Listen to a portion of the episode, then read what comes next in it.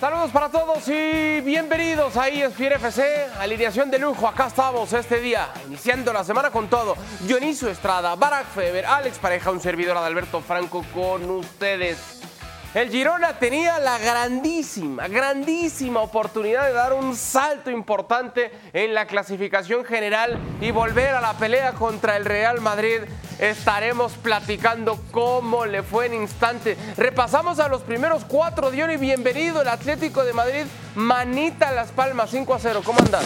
Sí, muy bien, gracias, Ada. Gusto saludarte igual a Alex y a Barak.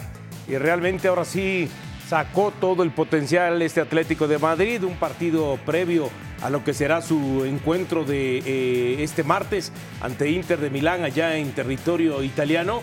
Vamos a ver si este Atlético de Madrid es capaz de replicar, claro, entendiendo por supuesto lo que significa Las Palmas, lo que significa Inter, este, pues por lo menos un buen resultado, ¿no? Doblete de Llorente, doblete de Correa y Memphis Depay cerraba la cuenta para el definitivo 5 por 0. Barak, bienvenido. El Barça lo ganó, pero sufriendo hasta el último instante con un penal que tuvo que ser repetido. ¿Cómo andas? Abrazo. Muy bien, saludos a, todos. Lo gana a lo Barça y, eso no es bueno. Eh, al final de cuentas eh, te habla de que este Barça sufre todos sus partidos, en este caso lo gana, el, autogol de Cundé, la patada totalmente fortuita en una jugada de un balonazo que, venía cayendo del cielo, según Lamin Yamal, que fue lo único decente del Barcelona. Eh, Guaitia le para el penal a Lewandowski, Lewandowski vuelve a dispararlo porque Guaitia se había adelantado. Y en el último minuto gana el Barça, otra vez sin dejar sensaciones de ser mejor que el rival, como cada semana. ¿eh? Hace mucho que no siento yo un partido del Barça que haya sido mejor que su rival. Alex, bienvenido. El Girona ha acumulado su tercera, apenas tres derrotas en la temporada, dos son del Madrid, una ha sido ahora a manos del Athletic Club. ¿Qué te pareció?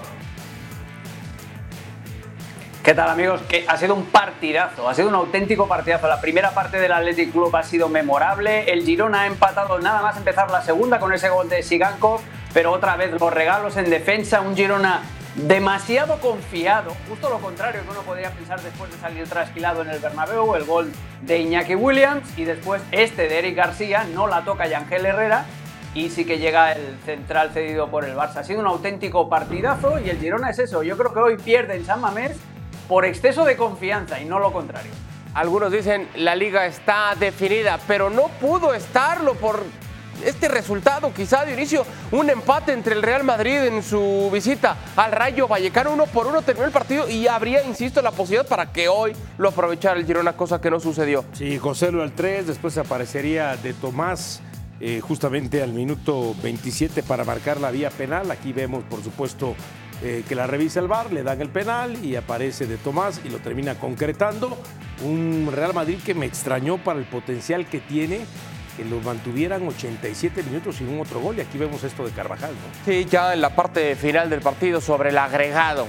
Error de Carvajal, ya se expulsar de esa manera. Son seis los puntos que ya hay de diferencia entre el líder Real Madrid y el segundo lugar, el Girona, que tiene 56 unidades. Pues ahí está el Barça, ¿eh? A dos puntos en el tercer puesto. El Atlético de Madrid está en el cuarto sitio.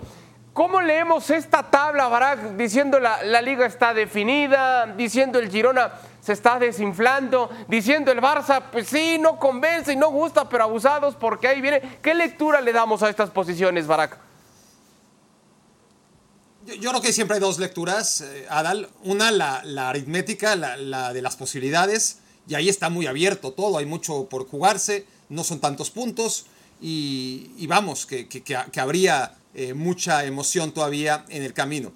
Pero hay una segunda lectura, y esa es la de las sensaciones, eh, que, es la que tiene que sostener que real o ficticio esto de las distancias que hay entre unos y otros. Yo creo que el Real Madrid está manteniendo su distancia. Si, el Madrid sintiera que corre peligro, no habría hecho un partido tan flojo en contra del Rayo Vallecano. Eh, lo pudo haber ganado, empatado perdido. ¿eh? eh no, digo que, el Madrid va a ganar cada que quiera, pero yo creo que consciente de que esa liga está amarrada, aún sin saber el resultado del Girona, pero intuyéndolo, el Real Madrid es un equipo que te da sensaciones de que cuando tiene que apretar, si es que, si es que va a tener que apretar, vamos a ver si, si lo hacen apretar de nuevo, ¿no? Porque por ahora mantiene la distancia, pero ya nos ha demostrado contra el Barça en la Supercopa, contra el Girona hace un par de semanas, que cuando tiene que apretar, aprieta. Entonces, más allá de lo que podamos interpretar de la distancia aritmética entre los equipos y, la posibilidad de que el Real Madrid no gane la liga, la sensación de, la realidad de unos y otros es que esta liga la tendría que perder el Madrid muy, muy feo. Y, el tema de las ausencias, ahora con la expulsión de, de Carvajal, las lesiones que se vienen acumulando, el tema de Champions, apenas un gol por cero ante el RB Leipzig, Alex, ¿eso no podría volver a abrir un poco la posibilidad de ver pelea en la cima de la liga? No, yo estoy muy en la línea de Barak. Yo creo que tendría que pasar un auténtico descalabro en clave del Real Madrid para perder esta liga. Eh, también le da mucho más mérito a las palabras de Carlo Ancelotti en la rueda de prensa posterior al partido contra el Rayo, diciendo lo que no puedes eh, ganar, no lo pierdas, porque sabía que Athletic y, Girona sobre todo que, existía esa posibilidad, que se iban a robar puntos y que podía el Athletic Club eh, ganar como ha sucedido hoy.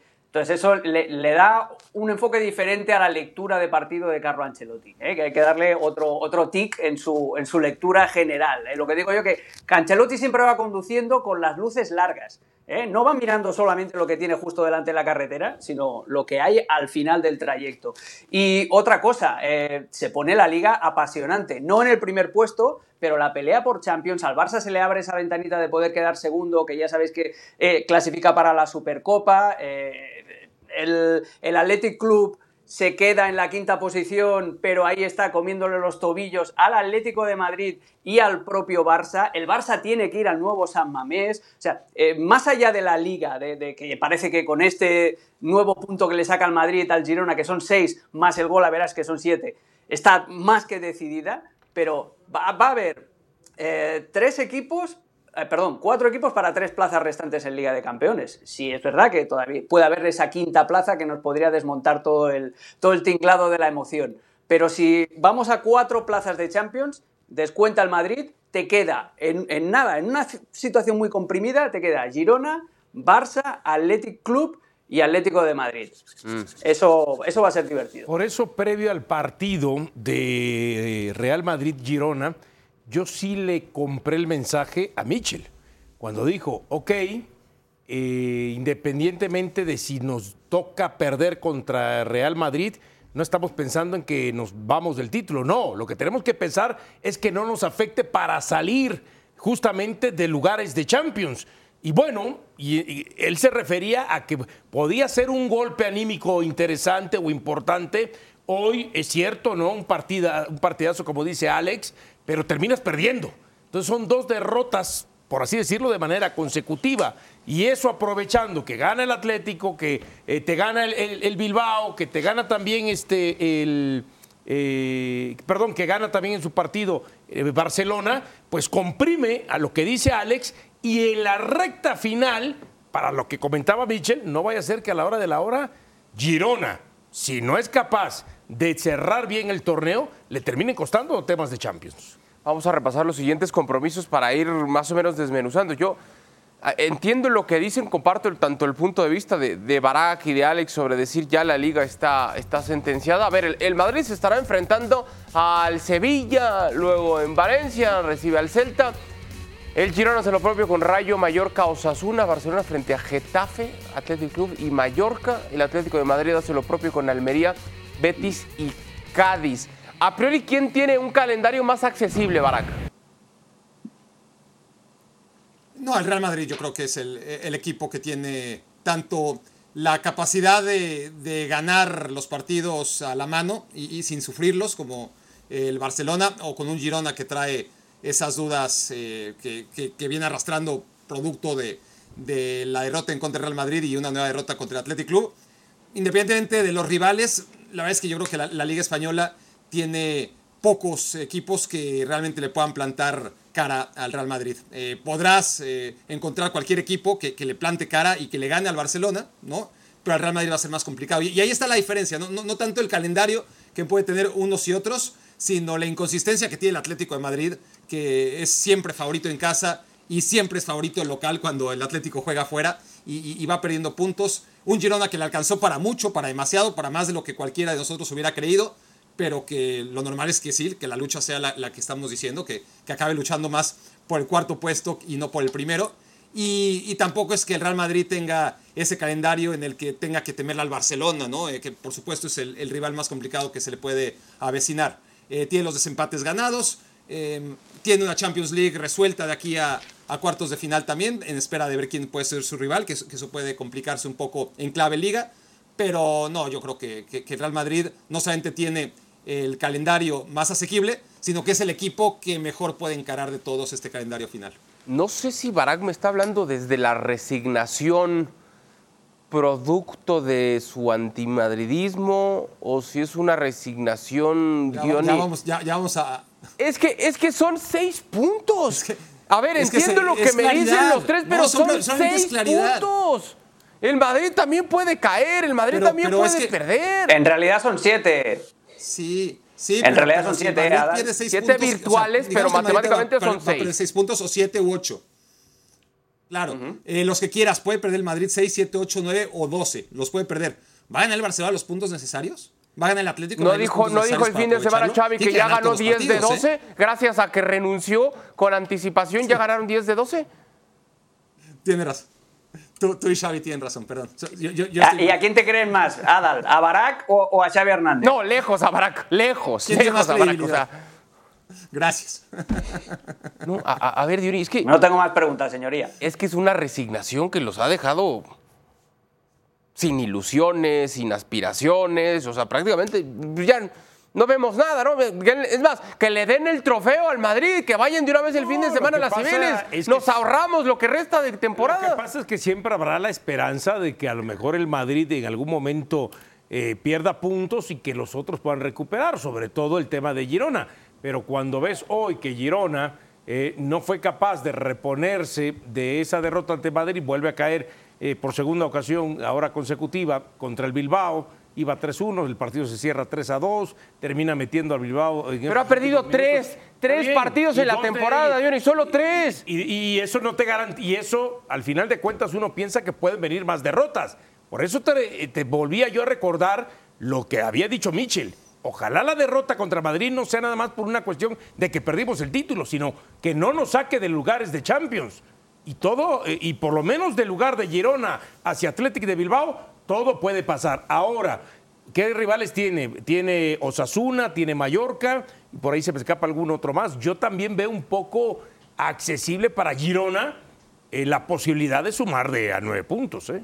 ¿No ves algo en el panorama accesible, Alex, para el Girona, para que pueda otra vez meter un poquito de presión? Meter un poquito de presión, sí, pero por ejemplo, ganar en Mallorca no va a ser fácil, porque el Mallorca ya los echó de la Copa del Rey con ese 3 a 2 en los cuartos de final. Y el tema también es cómo el Girona ahora, ahora sí que hay que pensar en cómo digiere, cómo, digiere esta segunda, esta segunda derrota consecutiva. Porque hoy, insisto, hoy en el Girona yo lo que he visto ha sido unas ganas de redoblar la apuesta. Es decir, Ah, sí, nos pintaron la cara en el Bernabéu, todo el mundo nos dijo que teníamos que haber jugado un poquito diferente, que teníamos que haber sido menos bonitos, que teníamos que tal.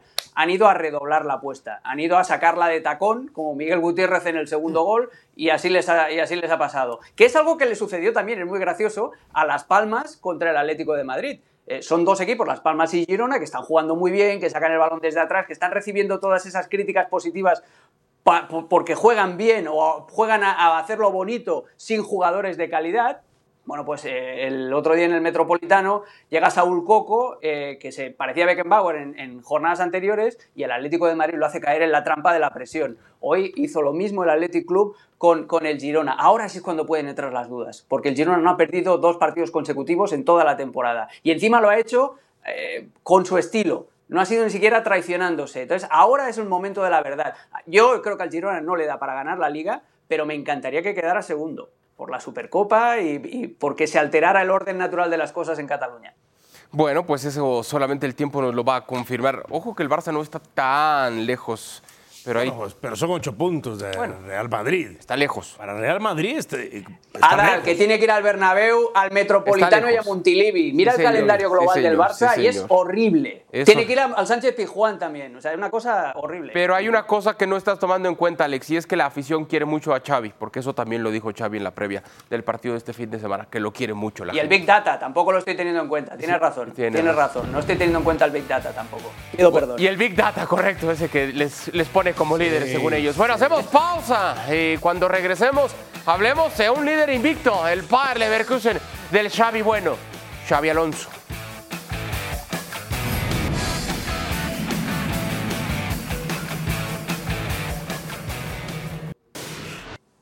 de Voltería ESPN FC para platicar de la actividad en la jornada 22 de la Bundesliga. El Heidenheim recibió el conjunto del Bayer Leverkusen Alex y el equipo de Xavi Alonso no pierde, no pierde y no pierde. Lo ganaron 2 por 1.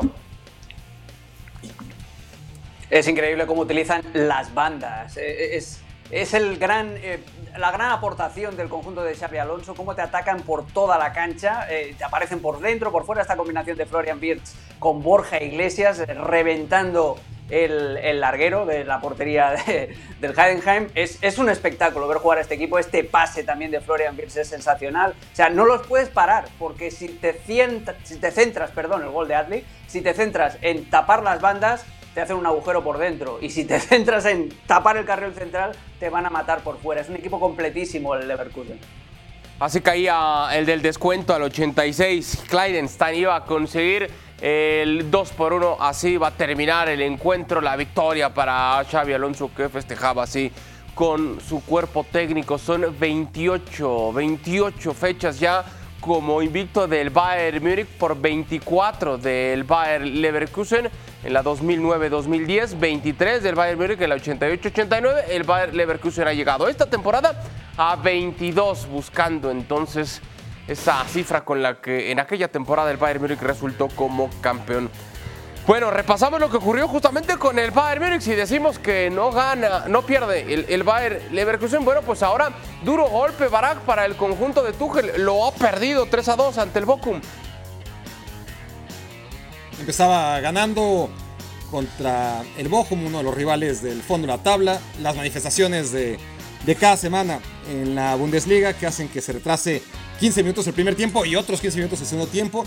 Lo ganaba bien el Bayern, 1-0 con, con gol de Musiala. Perdió el control del partido. Asano eh, hizo un buen encuentro. El, el Bochum nunca le tuvo respeto al, al Bayern Múnich. Se fue arriba 2 a 1 con este tiro de esquina en el que ves lo, lo tierna que es la defensa del Bayern Múnich. Nadie marca en la zona eh, del remate. Y el Bochum así se fue arriba. Upamecano por segunda vez en la misma semana. Sí, vaya semanita. Expulsado. Sí, sí, sí. Increíble lo, lo, lo Upamecano, lo, lo poco competitivo que, que llega a ser. Y ahí le acaba de regalar la victoria al Bochum. Una derrota más para el Bayern Múnich, que, que además se enfrenta al RB Leipzig la siguiente semana y se podría ir ya a 11 puntos. Y 11 puntos sería ya liga sentenciada. Sobre el final del partido hay un servicio a Harry Kane completamente solo para empatar a tres y no la puede meter el jugador eh, inglés. Y entonces al final se terminan llevando esta derrota, segunda consecutiva en la liga, tercera en la semana, porque hay que recordar que a mitad de semana habían perdido contra la Lazio 1 a 0 y esto complica mucho más el panorama, no solamente de Leverkusen en la liga, sino también del tema de Tuchel, ¿no? Sí, que ha sonado cualquier cantidad de opciones, el propio Xavi Alonso para llegar a la próxima temporada. El último en sonar ha sido ahora Zinedine Zidane. Diony, no sé si te haga mu- mucho sentido la llegada de Sisu al Bayern. Han sonado todos, hasta Mourinho hace unos días. empiezo a sentir a un Bayern Múnich desesperado y no porque le haga falta capacidad a Zidane que nos las ha, las ha demostrado, pero pues cuánto tiempo tiene sin dirigir y yo no sé si eso en algún momento le pueda terminar pasando ¿Se olvida el fútbol o qué? cierta factura. No, pero a ver, a- capaz si se va actualizando y se, y se sigue preparando, pero después llegar y meterte a un vestidor después de prácticamente tres años de no Es estarlo, Zidane, Dionisio, por favor. Quien sea, pero es quien sea, al final de cuentas. O sea, es Zidane. Y no creas que va a tener la varita mágica. O sea, ¿tú, crees, tú me garantizas que llegando Zidane, varita mágica, y este Bayern Múnich va a ganar de aquí a ahora si mañana eche Gatukel todos los partidos? Pero a ver, Alex, ¿es un tema del entrenador? ¿Es un tema de Tuchel? Müller decía hace unos días, bueno, no nada más es el técnico, también nosotros, hay que meter un poquito más. ¿Es realmente el único o el mayor responsable o culpable de esta crisis? No, no, porque el vestuario del Bayern ya se ha comido a varios técnicos de altísima calidad, ¿eh? entre ellos el propio Ancelotti hace unos años, a Niko Kovac, el año pasado Nagelsmann también duró muy poco y se lo cargaron acordados antes de eh, una ronda de octavos de final de la Liga de Campeones también. Entonces esto es algo, es un problema. El Bayern de Múnich es un club con unos egos gigantes, pero gigantes, en todos lados. En el vestuario, con figuras como Neuer que juegan a la carta, con Müller, con Kimmich, eh, en, la dirigencia, con Uli Jones, con, con todos los exfutbolistas que piensan que porque se les dio bien en la cancha, se les tiene que dar también bien en los despachos. Eh, por, esa sensación de que todo el mundo en el Bayern piensa que el único que sabe hacer las cosas bien son ellos mismos.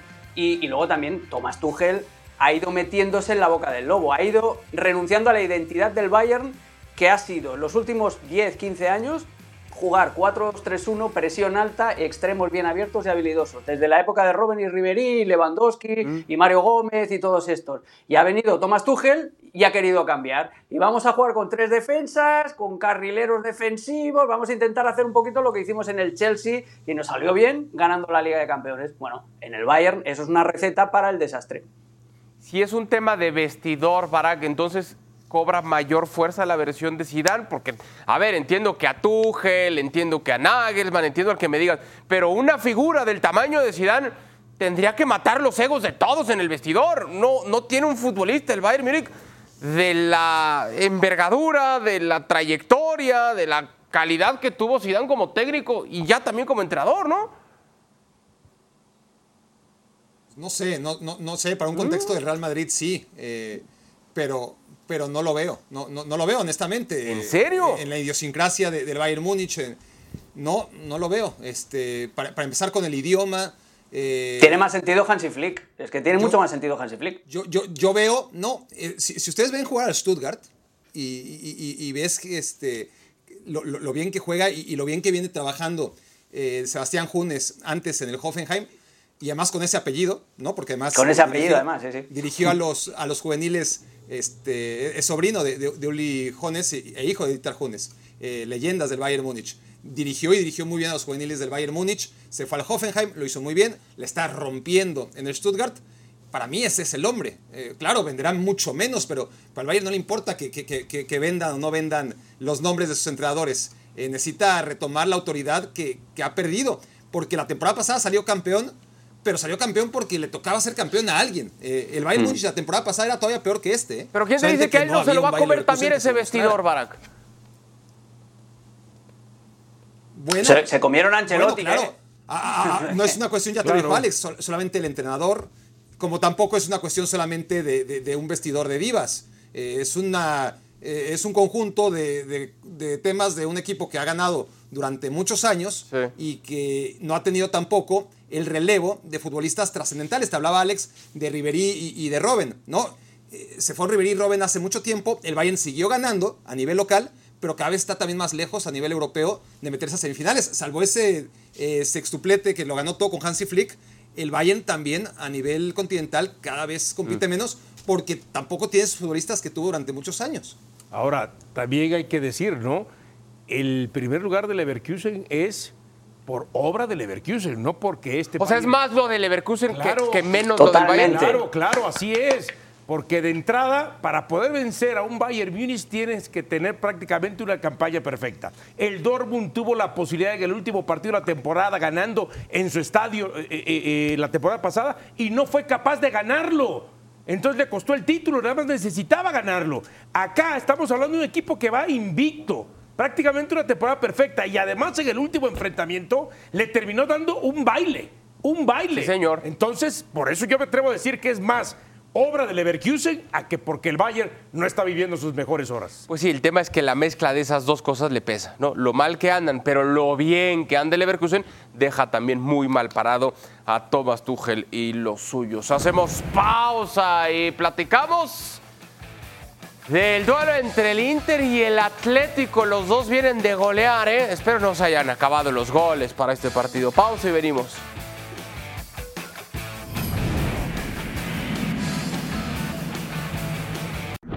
Un avversario di assoluto valore, una squadra con qualità, quantità, numero di giocatori perché ho visto l'Atletico nelle ultime quattro partite, penso che abbia cambiato 22-23 giocatori e la squadra non è cambiata, quindi è un'ottima squadra, allenata benissimo da Diego e quindi sappiamo che sarà un turno molto molto complicato per noi, però ce la giocheremo alla grande, domani è il primo incontro sui 180 minuti, i primi 90 minuti in casa nostra e quindi sappiamo che ci sarà una bellissima atmosfera. Primero para hablar, para hablar del Inter tenemos que pensar que está entre los mejores cuatro o cinco equipos de, Europa en estos momentos. ¿Por qué? Porque la liga habla por sí sola, como, como la están llevando adelante, eh, de la manera que jugaron la Champions la temporada pasada, haciendo una grandísima final contra el Manchester City y ahora compitiendo con mucha más seguridad todavía. Eh, me gusta mucho cómo juega.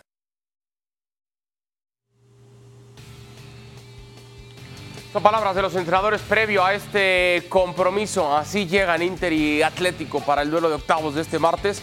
El Inter como líder en la Serie A, el Atlético como cuarto en la liga y por supuesto cómo están en otras competiciones. Eh, ¿Cuánto se puede jugar, Dionisio, el Cholo Simeone en los próximos días, entendiendo lo complejo que tiene enfrente, calendarios, sinodales y las posibilidades realmente como para conseguir un, título esta temporada? No lo veo peligrando en el tema de obtener un puesto a Champions desde la liga.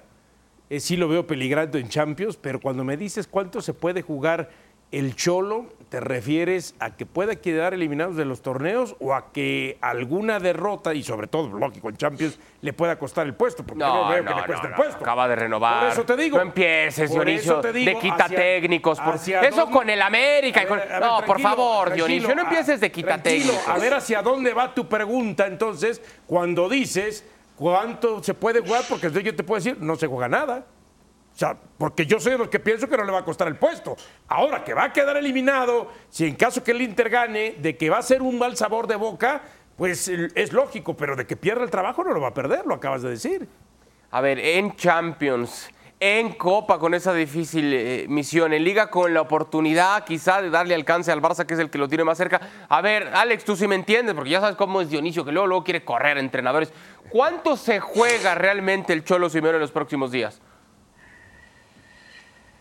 Pues se juega eh, la valoración global de la temporada en tres semanas. O sea, la- las semanas que hay entre las dos eh, rondas de eh, esa partita de 180 minuti que ha dicho, eh, me encanta, el, el italiano de, de Inzaghi, y el, y el partido de vuelta en el nuevo San Mamés, donde tienen que remontar el 1-0 de 0-1 que encajaron en la ida. Entonces, se juega la valoración global de la temporada, pero eh, Dionisio tiene razón en el sentido de que al solo no lo mueven ni los bulldozers de- del Metropolitano y eh, además los objetivos básicos del Atlético de Madrid son siempre competir, llegar lejos en Copa, eso ya está conseguido porque en las semifinales es una buena prueba, llegar lo más lejos posible en la Liga de Campeones, pero sobre todo seguir montados en la rueda, en la noria del dinero, clasificándose para la Liga de Campeones. Eso es lo que, lo que busca y lo que quiere el Atlético de Madrid con el Cholo y el Cholo se lo da año tras año.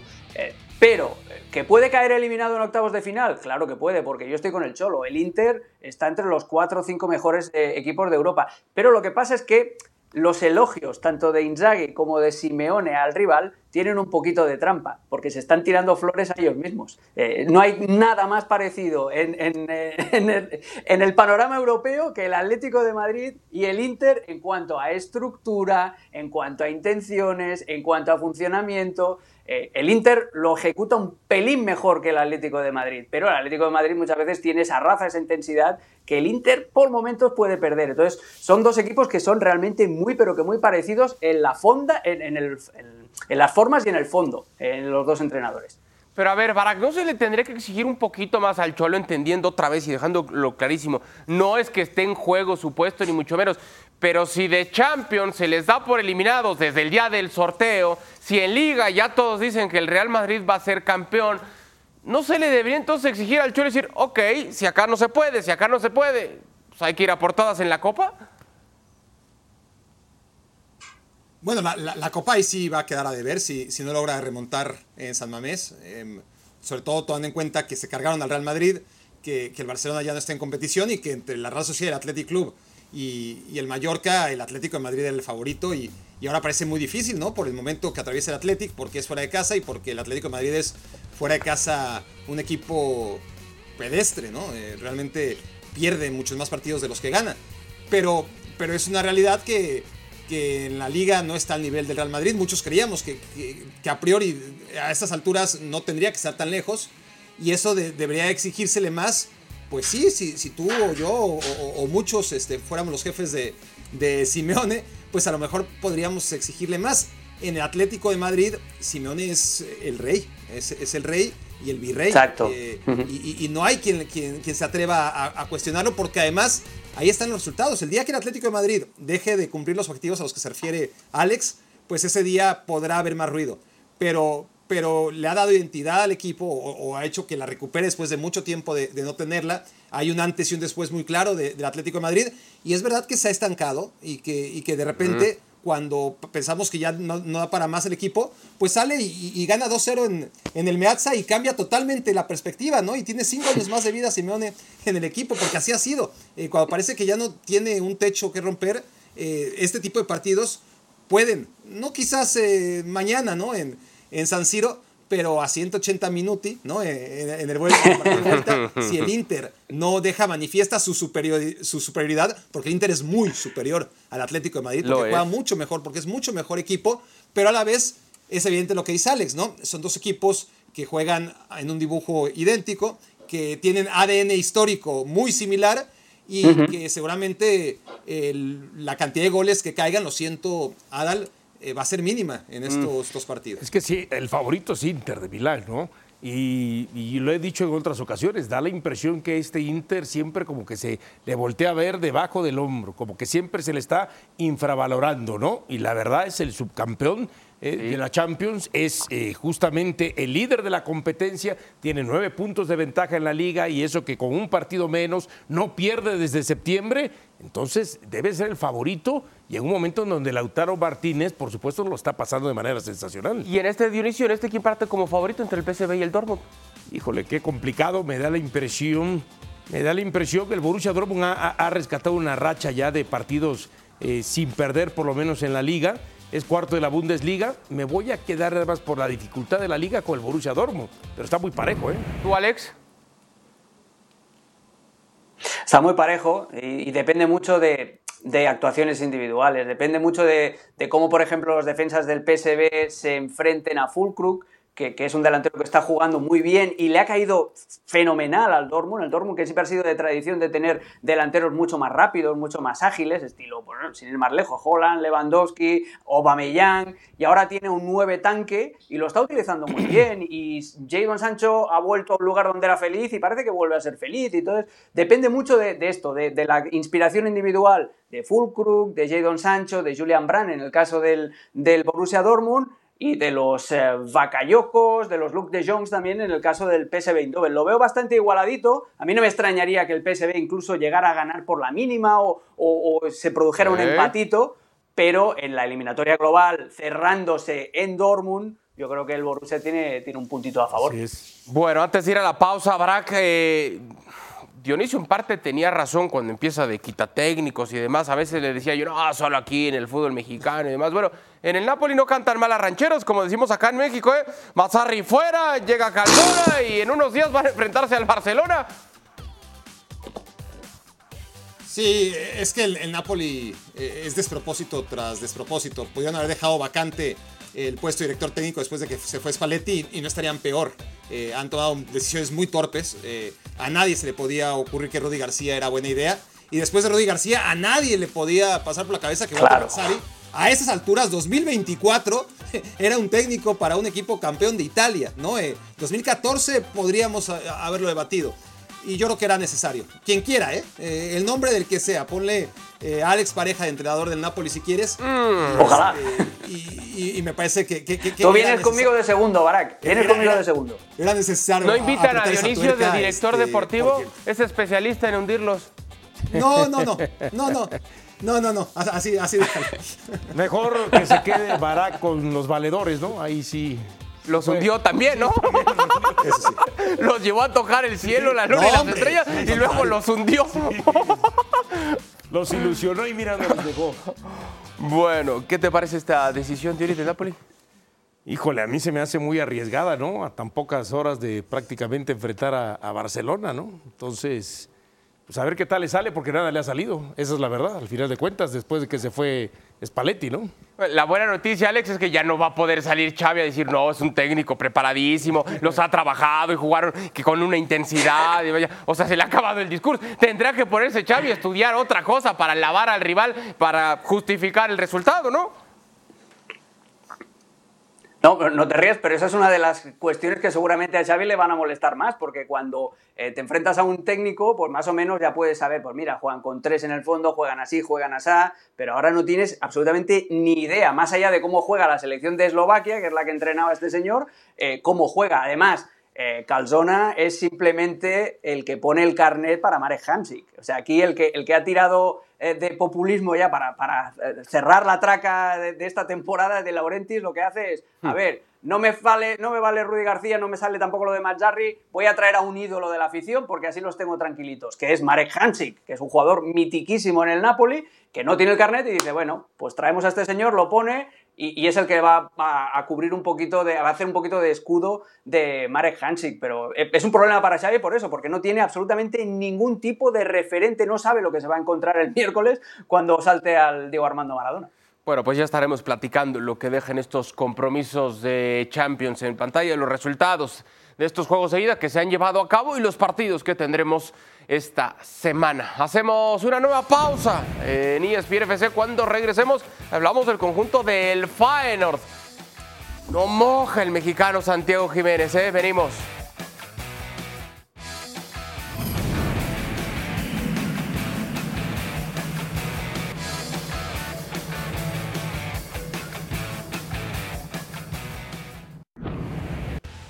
Vamos de regreso en ESPN FC. Tiene el conjunto del Feyenoord con Santiago Jiménez. Saca un buen resultado, pero sigue sin anotar. ¿Qué pasa con Santi? Pues sí, séptimo partido que no, no puede encontrar puerta. Ha tenido muy buenas este, aproximaciones, alguna que otra buena oportunidad. Tiene cerrado el arco en este momento. Eh, yo soy de los que pienso que desde que falló cuatro de cinco penales, eso como que le generó cierta desconfianza. Aquí vemos que lo terminan cambiando sobre el final del encuentro. Pero lo más importante es que, aunque no meta goles, el técnico lo siga poniendo. Lo respalda. lo respalde, así es. 86 minutos prácticamente Barak para el mexicano. Seis, en el juego, 605 ya sin poder anotar gol. ¿Qué pasa con, con el Bebote? Necesita meter un gol. Este, creo que es la explicación más sencilla y clara y, la que la experiencia nos dicta de, la solución a los problemas de sequía de los delanteros. Un, gol lo soluciona todo generalmente, ¿no? Eh, eh, esa capacidad que tiene un delantero de meterse ¿no? Eh, anímicamente en una buena racha es la misma por la que atravesó en un círculo virtuoso y que ahora es justo, está topándose de Santi con, con la otra cara, ¿no? A ver, el hecho de que le den el respaldo y, que siga ahí y, sea titular y que, y que esté en esa situación también de apoyo, es porque el Feyenoord ve como ese activo de, de 50 millones que, que, ya lo veía, ¿no? Este, que, que, se iba a vender. Este, pues cada partido que no mete gol va, perdiendo un millón de euros de, de cotización. Entonces le surge, honestamente, en, porque tampoco es que estén peleando la liga. La liga la, la, la ganó ya el PCB no porque el Feyenoord tenga una mala temporada, sino porque el PSV tiene números históricos. Está intratable. El Feyenoord no ve tampoco peligrar su segundo puesto para la Champions League. Y ahora mismo hay que apoyar al delantero, ¿no? Al delantero que, quieres vender y quieres vender bien. Y yo creo que quedan partidos importantes, sobre todo el que se avecina de vuelta en contra de la Roma en el Olímpico. Ese va a ser trascendental para que Santi se meta otra vez a una buena racha. Y luego también está la, la Becker, ¿no? Semifinales donde donde son los grandes favoritos, donde ya cayeron todos los equipos grandes y, donde ahí también el Feyenoord puede terminar muy bien la temporada ganando la Copa y, sí será importante que, Santi recupere, ¿no? Eh, todavía tiene mucho tiempo para poder recuperar las sensaciones que lo lleven a, a competir otra vez por el título de goleo, por ejemplo. Alex, es como cuando todavía no vendes tu coche, pero ya estás pensando en comprar el nuevo, ya fuiste a la agencia, ya estás a punto de pagar y dices, ah, nada más este, tengo que vender mi coche, ¿no? Algo así le está pasando al Fire, en lo que creo yo también termina por ser como parte de esa curva de aprendizaje, porque hoy Santiago Jiménez, yo así lo, lo vengo manifestando porque así lo creo, está todavía en un proceso formativo en su carrera y esta racha negativa, esta sequía no termina más que formarlo también para poder aspirar en el futuro a un equipo más grande, ¿no? Totalmente de acuerdo, y ahora venís a mí. ¿Os acordáis hace tres meses, hace dos meses, cuando le caían los goles eh, como churros? Estoy totalmente de acuerdo con Barak, ¿eh? la teoría de, del pote de mayonesa. O sea, el jugador, el delantero centro, sobre todo el goleador, es como el pote de mayonesa que se encalla, se encalla, y cuando lo aprietas y te empieza a caer a, borbotones. Pues eso es lo que le estaba pasando antes a Santi, y ahora está moviendo ahí el bote y no hay manera de que caiga. Y cuando se vuelva a abrir, pues va a volver a caer a, a chorrotones. Pero estáis volviendo a lo que yo os decía tranquilos, no tengáis prisa con Santi Jiménez, que ya había gente que lo quería sacar en el mercado de invierno y lo quería poner a jugar en el Manchester City o en el Real Madrid. Cuidado, cuidado que todavía estamos en ese proceso de aprendizaje. ¿Te acuerdas, ahora que dije, trust the process? Y ahora es simplemente eso, y hay que, hay que analizar al futbolista más allá de, los goles, de si mete goles o no. ¿Juega bien Santi Jiménez? Sí que juega bien, le, salgan, le sacan una salvan sobre la línea. Eh, tiene una asistencia muy buena también a un compañero abriendo la banda derecha en los primeros minutos de, la primera parte. Eh, es muy mm, importante que entra Ueda, que había sido el 9 titular ante la Roma, y no sustituye directamente a Santi Jiménez. Eso es un, gesto de cariño y de confianza también de su entrenador. Entonces, todo eso forma parte de ese aprendizaje. Lo que pasa es que tienes que ver los partidos, porque si no, tú vas ahí a tu aplicación y dices, ah, Santi Jiménez no marcó, vaya desastre, ya está, vaya mentira de jugador. No, ni era eh, la reencarnación de Hugo Sánchez cuando se le caían los goles todavía, ni es ahora el peor futbolista del mundo porque no tiene... ayer o antes de ayer, pues le sacaron un balón sobre la línea. Eso es lo que hace cambiar la perspectiva del delantero me quedé pensando, Dionisio, lo que dice Alex de la mayonesa con el así como lo hizo. Luego no sé si es mejor utilizarlas de tapa, pero tienes que utilizar el cuchillo o la pala de madera y luego se mancha de mostaza o de otra cosa que hayas utilizado. Tiene sus pros y sus contras utilizar. Siempre es incómodo, siempre es incómodo. La cosa es que al final de cuentas en las dos se acaba, ¿no? Cuando se acabe, ¿qué sigue? Rellenarlas. Sí, claro. Sí, pues sí, tienes razón. O comprar unas nuevas, ¿no? Bueno, rellenar. No sé si haya refil de, bote de mayonesa. Sí, sí hay. Debe de haber. Sí hay. hay. que darse una vuelta al súper de vez en cuando. ¿eh? Ya, lo que no hay es más tiempo para Barack y para Alex Pareja. Señores, siempre un gusto estar con ustedes. Gracias, les mandamos un abrazo. Saludos, señores, cuídense. Abrazo, amigos. Dionisio y Adal, seguimos un ratito más para platicar de la máquina de Cruz Azul que pita, pita y pita fuerte, Dionisio. ¿Y el América? ¿Cómo le fue al América, Dionisio? ¿Cómo le fue a Jardini? Lo perdió.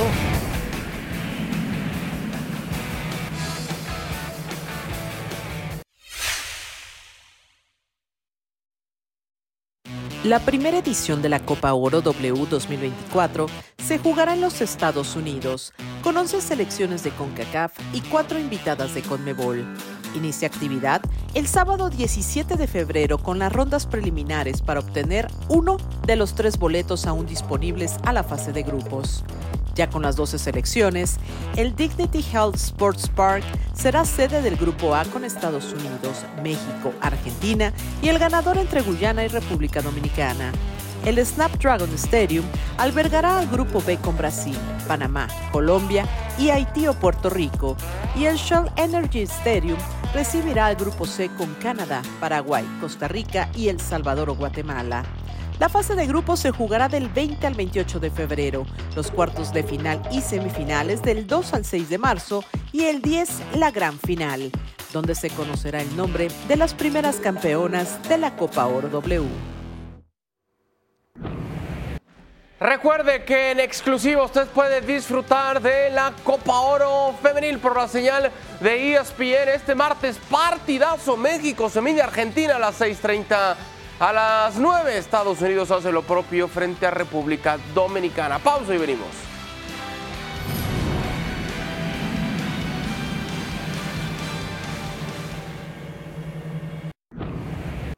De regreso en ESPN FC.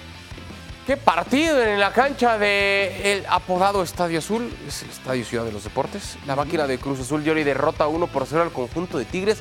Qué partido, ¿eh? Le salió barato al equipo de Tigres el 1 a 0 sobre el final porque Cruz Azul fue amo y señor del balón, de los tiempos, de la posesión y además lo encuentra el gol a través de un autogol de Diego Reyes, pero este partido era para definirse una ventaja de dos o tres goles para la máquina. Al final, pues este conato de bronca. Calientito terminó el partido. Son las consecuencias, ¿no? Hasta Siboldi por ahí podría haberse inmerso en una investigación. Pumas, Dionisio, 3 por 0 a Santos, ya con todo y Nacho Ambriz. Y estos Pumas, calladitos, calladitos, ahí van, ¿eh? sin hacer quizás el partido más brillante de parte de ellos, pueden todavía tienen un techo mayor, pero ahí están y metió Suárez su gol sobre el final. De Suárez que jugó 90 minutos o más, porque por el agregado regresó César Huerta. Gran triunfo de Gafete de capitán, el chino Huerta y todo, ¿eh? Y esto, Dionisio, te dejo para que lo describas tú solito. ¿Qué pasó en el Hidalgo? Insisto, gran partido de Pachuca, pero también lo de Yargini, le doy el beneficio de la duda en la alineación titular, pero lo que no le puedo permitir es que no haga modificaciones cuando dos de sus 11 jugadores no le funcionan. Dil Rosum fue realmente un fantasma y el, ¿Cómo? y el caso de Sendejas, a ver, si no está bien por fuera, pues lo terminas anulando más por dentro. Jugó con dos hombres menos 65 minutos. El Guadalajara lo estaba ganando en Mazatlán 2 a 0. Ese que dicen es el resultado más engañoso. El Pocho Guzmán, hablando de capitanes, con doblete, marca en par de ocasiones y después increíble. Y líder de goleo ya, ¿eh? Cinco goles. Sí, señor. Increíble lo de Guadalajara. Terrible la salida del tal Arrangel. Terrible. Y luego terrible lo de Padilla haciéndose expulsar con una entrada eh, sin mayor sentido. Y así en el último suspiro caía el tanto del empate. También hubo bronca al final de este partido. Así está la tabla de posiciones con la máquina de Cruz Azul, tanto que criticaban a Anselmi. El Cruz Azul es líder, le sigue Pumas, Monterrey, Pachuca, América. Que, que se acabe el torneo. ¿Cómo que se acabe? Se conforma con el segundo lugar sí, el productor. Pues, eso es a lo que voy. Si sus Pumas están en segundo, si estuvieran en primero, sí. Que se acabe. Tanto escándalo que había con Anselmi, con Alonso, que los desastres en la directiva, que Cruz Azul vuelve a ser de las mismas, que contrata a un tipo que aparentemente había tomado dinero que no le corresponde. Tanta cosa que se dijo y mira, ahí, está, Cruz Azul, ¿eh? Lugar número 16 de la competencia. Se vienen dos partidos importantes para ellos, pero el próximo fin de semana van contra América. A ver qué pasa. América, que, llegó tarde a la pretemporada, ¿no? ¿O hasta cuándo va a seguir ese discurso? No sé, pero no es una justificación. Ah, es que no tendría que ser justificación. Como es tan repetitivo. Tampoco tendría que ser justificación de que porque la cancha estaba muy pesada, dijo Yargini. No, señor Yargini, esas justificaciones no van en la América. Está muy molesto Dionisio Estrada con su equipo. A nombre de Barack Feber, de Dionisio Estrada, de Alex Pareja, Soya, de Alberto Franco, esto fue ESPN FC. Gracias gracias y hasta el día de mañana.